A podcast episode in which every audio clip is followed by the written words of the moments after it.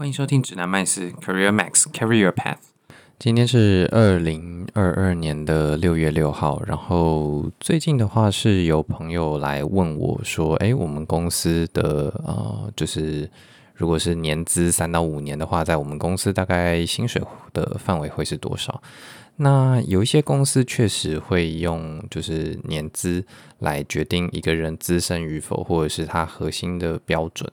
那有一些外商公司的话，呃，尤其可能是科技业或者是软体工程师类型的工作，它可能会用的是啊，你在面试的时候一些术科考试的表现，也就是所谓的 coding interview 的表现，来决定一个啊，适合你的技术职等。然后这个技术职等会对应一个薪资的范围，那这个薪资范围里面的话，才有可能会是年资上的差别。所以有可能你的年资非常浅，但是因为你的技术能力非常的好，你在 coding interview 的时候表现得非常的好，所以导致说他们认为你的职等是可以给的比较高的。那呃，但是你因为你的年资比较低，所以你在那个职等范围里面的薪水可能是。呃，偏低，但还是会比同样年资的人，但是实力中间他可能就是拿到一个比较低的职等。这样相比之下，其实啊、你的薪资整体来说应该还是会是比较高的。那呃，这个是一般软体业，尤其是外商，他在招募软体工程师的时候会采用的一个方式，也就是从你的技术条件去啊、决定你的职等，然后再微调啊。可以给你多少的薪资薪酬，或者是你的整包的啊、待遇的这个英文好像叫做 compensation 吧，就你整包的待遇会是多少？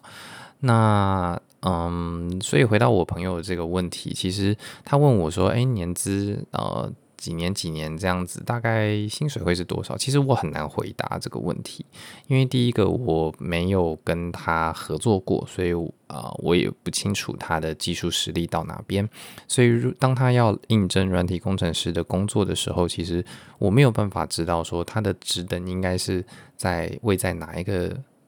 未接。那呃，除此之外的话，其实碍于我们公司内部的一些规定，我可能也不方便直接透露说某一个职等它的薪资范围会是多少。其实我也不知道，这可能只有 HR 或者是呃用人主管会知道这个具体的数字的范围。那我唯一能够告诉他的，其实就是说，哦。你可以想一下，你的目标薪资是多少？然后，呃，公司只要有一点规模的话，其实在网络上都可以查得到，就是每一个职等的薪资范围，或者是某一个职称类别它的薪资范围的落点可能会是在哪边。那所以像几个比较大的科技公司啊、呃，你都可以找得到这样子的资讯，或者是上国外的一些薪水的呃落点查询的网站，或者是最简单，你就是到 Google Search 里面去找某某公司啊、呃，例如说哦，我就想要找 Google 好了，那你可能就打 Google Software Engineer Salary Taiwan，像这样。然后你大概就可以找到一些一些参考资料，因为像 Google 这样子的公司的话，它其实会根据不同的国家或者是不同的地点，甚至在美国有时候不同的城市也会有不同的薪水的范围。所以啊、像这样子的资料的话，大部分是网络上大家呃匿名，应该算匿名贡献的一些资资料资讯，然后啊、让其他的网友可以拼凑出说。哦，某呃，这个软体工程师这个职位在某一个职等的或者是呃某一个职等，然后在某一个地区的话，大概可以给到的范围会是多少？那你可以去看一下说，说我后来是建议我这个朋友说，他可以去看一下他期待的薪资范围大概会是落在哪一个职等。那呃，他在接洽 recruiter 的时候，就是这些招募的人的时候，就可以告诉他说，哦。你的目标是，他不一定要讲出他的目标薪资，因为他可能啊、这个尤其台湾人可能还是觉得不太不太好意思，但是他可以直接讲说，哦，我的目标职等是是啊、呃、哪一个哪一个职等哪一个 level 是我这次啊、呃、应聘的时候我想要目标的，我想要全我想我想要呃就是怎么讲，拿到的 offer 会是哪一个职等？这个职等的范围其实是对应到你的期望薪资，因为你有上网先查过了嘛。所以你就可以这样子跟 HR 讲，就说：“哎，你的目标会是落在哪一个职等？”那 HR 或者是 Recruiter 他就可以帮你安排对应的技术面试，或者是他在技术面试的时候，他可以告诉啊、呃、面试官说：“啊、你可能要以哪一个职等的的角度去衡量他的能力。”那这样子的话，其实啊、呃、比较你可以比较针对去啊、那一个职等的的。应该说，接下来你的术科的测验 （coding interview） 就会以那一个职等为一个标准，除非 HR 或者是 recruiter 他认为说，哎，你的年资或是经历可能在申请这个职等上面会遇到一些困难，那他可能会跟你讨论说，哦，那我们用什么样的策略，呃，来应聘比较好，或者是比较理想？那应聘的结果也有可能会有两种，啊、应该说可能会有三种，一个是。呃，你在术科表现的时候，这个面试官认为你的表现其实是优于安排面试的这个职等的，这是第一种。那第二种是符合符，就是你的实力是符合你的这个应聘的职等。第三种是你的实力是不足以匹配这个职能所需要的技术能力。那这三种的话，其实都是有可能结果。然后这个啊、面试官他其实也是可以啊、有这样子的 feedback 的的回馈，然后让啊、后面的 HR 或是 Recruiter 他们可以去做更进一步的判断。那核心的时候当然也会有影响，因为这可能会影响到你最终啊、决定的 offer 上面的这个职等跟跟薪酬的范围。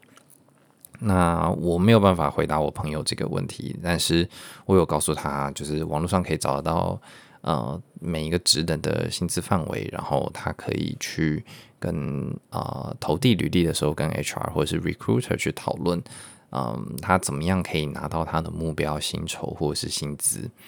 那这样子的做法应该是会比较好的，因为在呃，如果是一般的台商，或者是也也不能这样讲，好像很奇怪，但是大部分的公司确实用啊、呃、年资来做。做核心的标准的时候啊、呃，你大概确实可以知道说哦，三到五年或者是七到八年的工作经验可以拿到什么样子的的头衔，例如说可能是资深工程师或者是。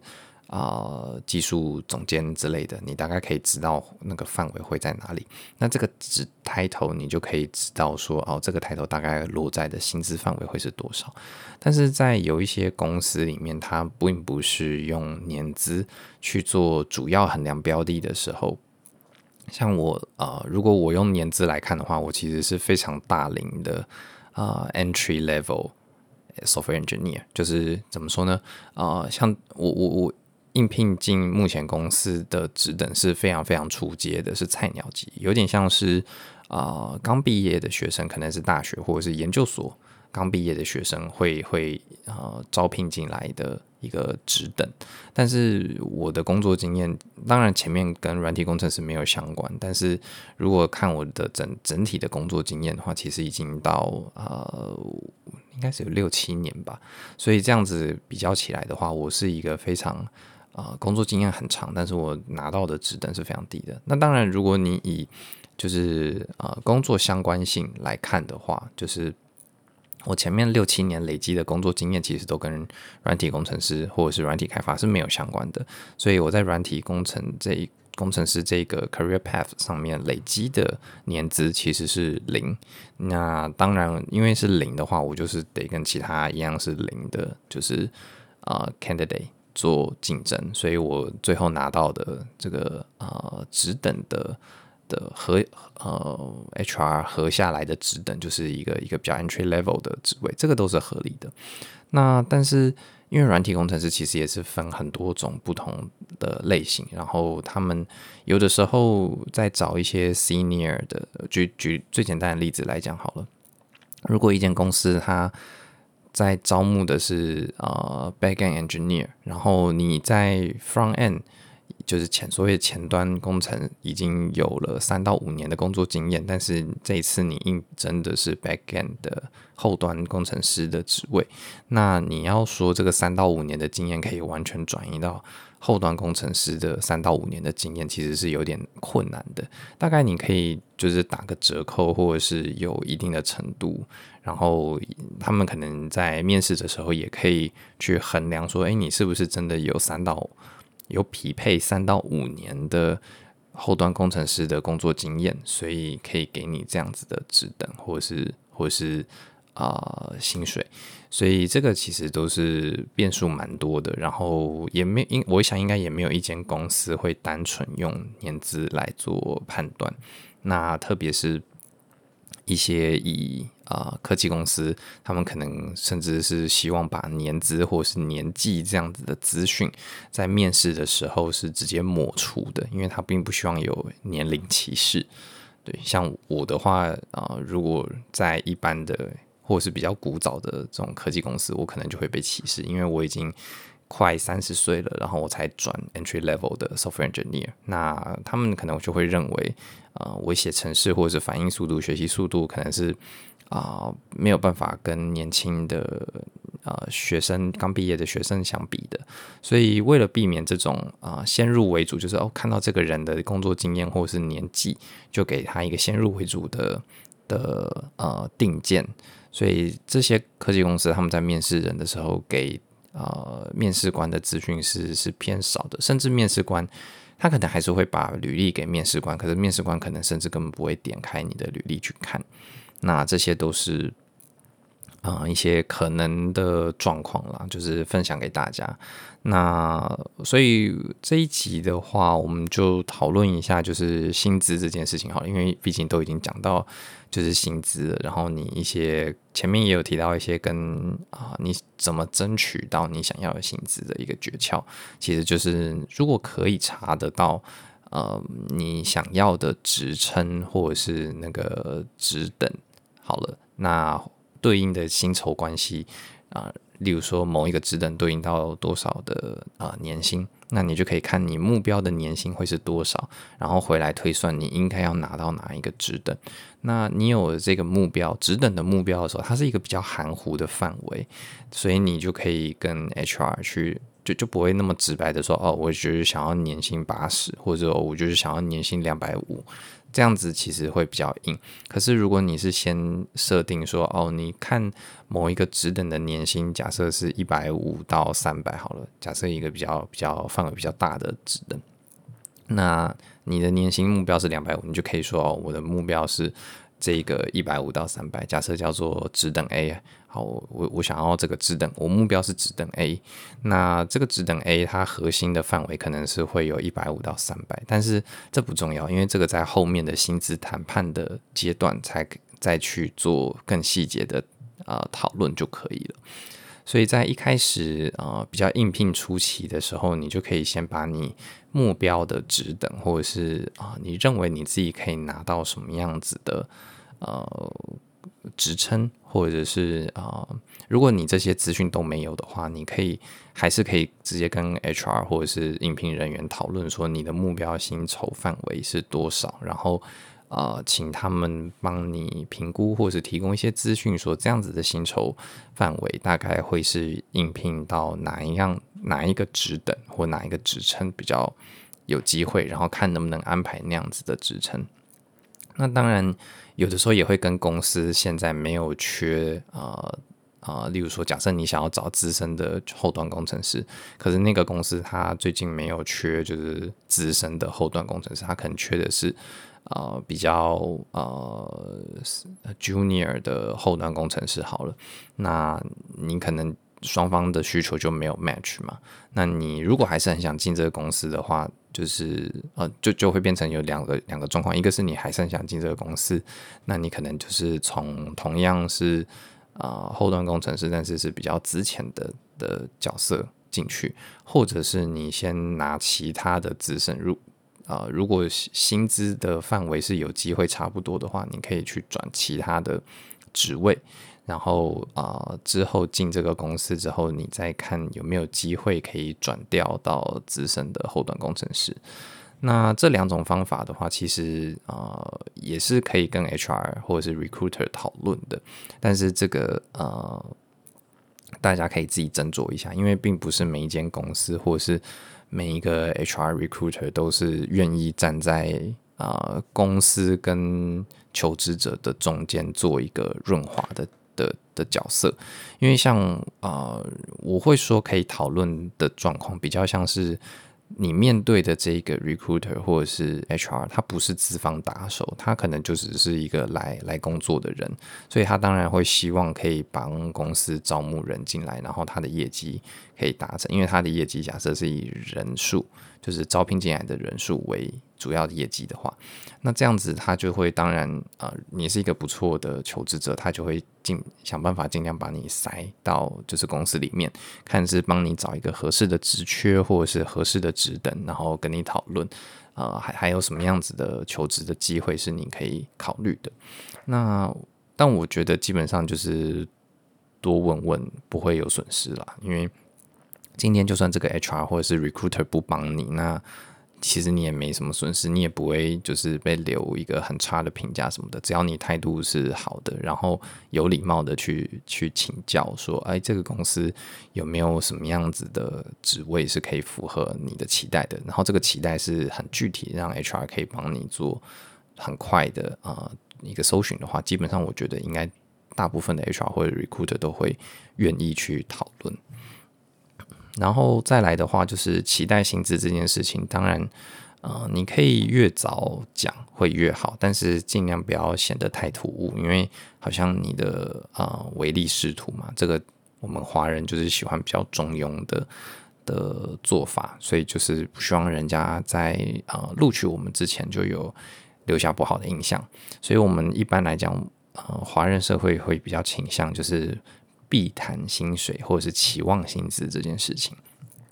那在有一些状况，这个策略其实是会有问题的，因为呃，假设你已经面试了很多轮，然后花了双方很多时间，结果最后才发现他们要找的人啊、找的职位所给出来的薪资待遇跟你所期待的薪资待遇是不同的，那你本身也不是啊、说非这间公司不可，你没有这个对公司的忠诚，你只是想要找一个跳槽的机会好了。那你跳槽的主要考量又是薪水的话，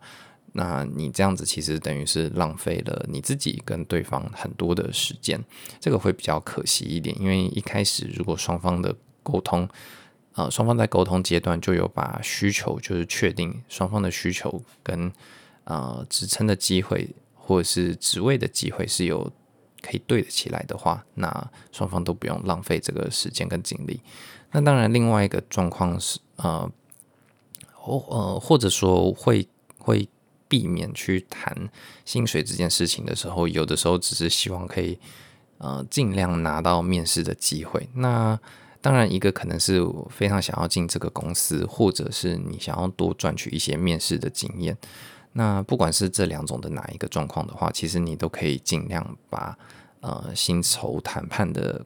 的这件事情往后延。就是这这有点像是故意的结果，就是呃，如果双方的需求是你一开始就知道有可能是对不起来的，但你还是想要有这个面试的机会或者是经验的话，你可以就是尽量把薪酬往后。往后拖，那这样子呃，基本上你还是可以经历一些面试，然后他们可能会时不时的在一些面试的关卡，或者是甚至有可能啊、这个面试的啊、recruiter 好了，或是 HR，他们在第一关做做简单的讨讨论，或是简单的面试的时候，可能就会问你说你的期望薪资是多少？那当然，你心里可能会有一个数字，呃。你可以这时候可以做的事情就会比较像是说啊，我们就是之后再讨论，或者是啊依公司规定，这最简单的回答嘛。那如果你只是想要面试经验，你当然可以这样做。如果你不是啊单纯的想要有面试的机会的话，但你又是觉得不想要那么早提你的目标薪资，你可以啊用一个方式是说你现在的年薪范围啊。就是要记得是给一个年薪的范围，而不是给一个很具体月薪的数字。那这样子去谈会比较比较有有效果。就是他大概可以知道你现在的年薪范围是多少。那一般我们在跳槽的时候，预期的薪资涨幅大概都会是十到二十个 percent，甚至可能更多，看呃不同公司它的状况，还有不同职位的的呃人才的稀缺性。所以像这样子的呃，你用年薪的范围去回答，他们大概心里也会有一个底。说公司对应公司在找的这个 position，公司找的这一个职缺的机会，它能够给的薪资范围大概会是呃多少？然后跟你现在的呃薪资范围是同样等级的呢，还是说会比较高一点？会不会对你有呃吸引力？这这些都是他们可以去讨论的。呃，或者是他们会在心里有一个评估的。那如果你真的不是很希望，就是呃，他们直接，或者是你不希望透露那么早透露好了，或者是你不希望透露你现在的薪资范围，你可以做的事情是，你可以直接给出一个你期待的薪资范围，你认为你在这个市场上可以拿到多少薪资范围？所以这个是一个比较。呃，给对方一个一个期待，有点像是说，也不是期待，就给对方一个标准，就是如果没有达到这个范围，你可能是不考虑的。所以，大概在呃薪酬谈判的时候，或者是在薪资讨论相关的问题上面，回答的方式主要就是这三种：一个是给啊、一个比较被动的回答，就是啊、呃、以公司规定这种。那另外一个就是给啊、现在或者是前一份工作的薪资的年薪范围，要注意。千万千万不要给月薪的数字，或者是底薪的数字，是给你的年薪的范围。例如说，哦，我上一份工作可能年薪是啊七十到八十万，或者是有一些人他的年薪工作可能薪资是啊一百二到一百八，因为这个可能跟业绩有关系，所以它的浮动范围比较大一点。但啊、呃，如果下一份工作他们心里想的是想要找啊。两百到两百五，但他听到你一百二到一百八，他有可能就会跟你说：“哦，我们这边开的薪水是一百八。”所以就是这会有一个缺点。所以第三个呃回答的方式，也是我个人其实比较推荐的，是还是把你自己的期望薪资直接丢出来，你也不用告诉他你现在的薪水是多少，因为他有可能会呃想要去降低他的呃薪资呃，应该说。他给你的 offer 的薪水，他想要去降低的时候，他就会用你前一份工作的薪资啊、加一个百分比，或者是他甚至不加，就跟你说哦，我们是可以跟你现在的薪工作的薪资是差不多的，但是我们会给你一些更好的舞台啊、更好的发展机会啊等等的一些大饼。所以我觉得比较好的做法，其实还是第三种，就是你直接告诉他你的期望薪资。以刚才的例子来讲好了，假设你现在的薪资范围是啊，呃，随便一个数字好，就刚才那个一百二到一百八，那你呃现在年薪是这样子，然后你期望的薪资大约是可以到两百二，那可是对方你不知道对方。具体的范围是到哪里的话，你其实还是可以告诉他说：“哦，你期待的薪资是一百八到两百二，呃，或者是呃，你期待薪资是两百到两百四，就是以你期望的薪资为一个平均值啊、这里回答的方式就是两种，一个是以你期望的薪资为平均值，然后往上往下加一个幅度，例如说增减十个 percent 左右。所以假设以刚才的例子，期望的是两百二。那你往上往下就是各十个 percent，大概就是两百到两百四。那最后取一个平均值的话，就是呃，对方如果对方真的会给差不多到平均值，或者是对方给你的下缘，或者是对方给你的这个两百的下缘都还没有办法满足你的话，那他可能就会提早就是结束。那对方呃，我很少听到真的会直接给到两百四，甚至。呃，超过两百四的这个有可能会发生，也有听过，但是真的是很少，所以大家可以用这个方式。这是第一种，就是以你期望的薪资的平均值作为一个平均值，然后往上往下加一个合适的范围。另外一种方式是以你现在的薪资上缘，因为我们都会知道自己薪资年薪的范围嘛，以你现在的薪资上缘到你的呃期望薪资。所以刚才有一个回答是一百八到两百二，那这个做法的话，其实是你会很希望进这间公司的时候，我会比较建议采用这个这个方式，这个呃一百二到一百八到两百二的这个回答方法，因为这个范围的话，会是比你现在的你其实就是给对方设定一个啊。应该说，对方在这个范围里面核心给你的时候，你是可以接受的，比你预期的少一点，可是还是比你现在拿到的年薪还要再多一些。那如果对方真的往下砍，砍到一百七、一百六，那呃，对你来说可能还是可以接受。如果你真的非常想要进这个公司，或者是非常想要这个职位的话，那你还是可以接受的。但是如果你一开始开的是两百到两百四，那对方其实预期的薪资是在一百七，他就会觉得差得太多了，很难谈。所以，所以这个在呃回答薪资你自己期待的薪资范围的时候，当对方问你你现在的薪水多少，或者是你期待薪资多少时候，一律以你期待的薪资作为回答的时候，还是有很多可以斟酌的点。那我们这集就分享到这边，就是。你被问到期待薪资的时候，大概会有哪几种回答的方式？然后你在回答就是你自己的期待薪资的时候，你也可以有呃两种，给了两种嘛，不同回答的方法。那呃这些是这些回答的呃数字的内容，就是我建议在面试之前都要先准备好，就是每一种回答你对应出来的数字，例如说你自己年薪的范围是多少，这个你要心里先。在面试之前就想好，当你不得已，你真的要拿这个数字出来的时候，你才不会想太久，或者是显得很闪烁，就是好像好像很啊、没有自信，或者是不是很确定。那呃，另外一个就是你自己期待的薪资范围要是多少？到底是一以刚才的例子好了，到底是一百八到两百二，还是两百到两百四？你要先想好，然后你再。面试的时候，你可以回答的比较顺畅、比较自然，那对方也会认为你是有自信，所以你才会喊得出这个数字的，成交的几率啊，对，就是双方给你，对方给你这个薪水的几率也会真的比较高一点。那这一集就分享到这边，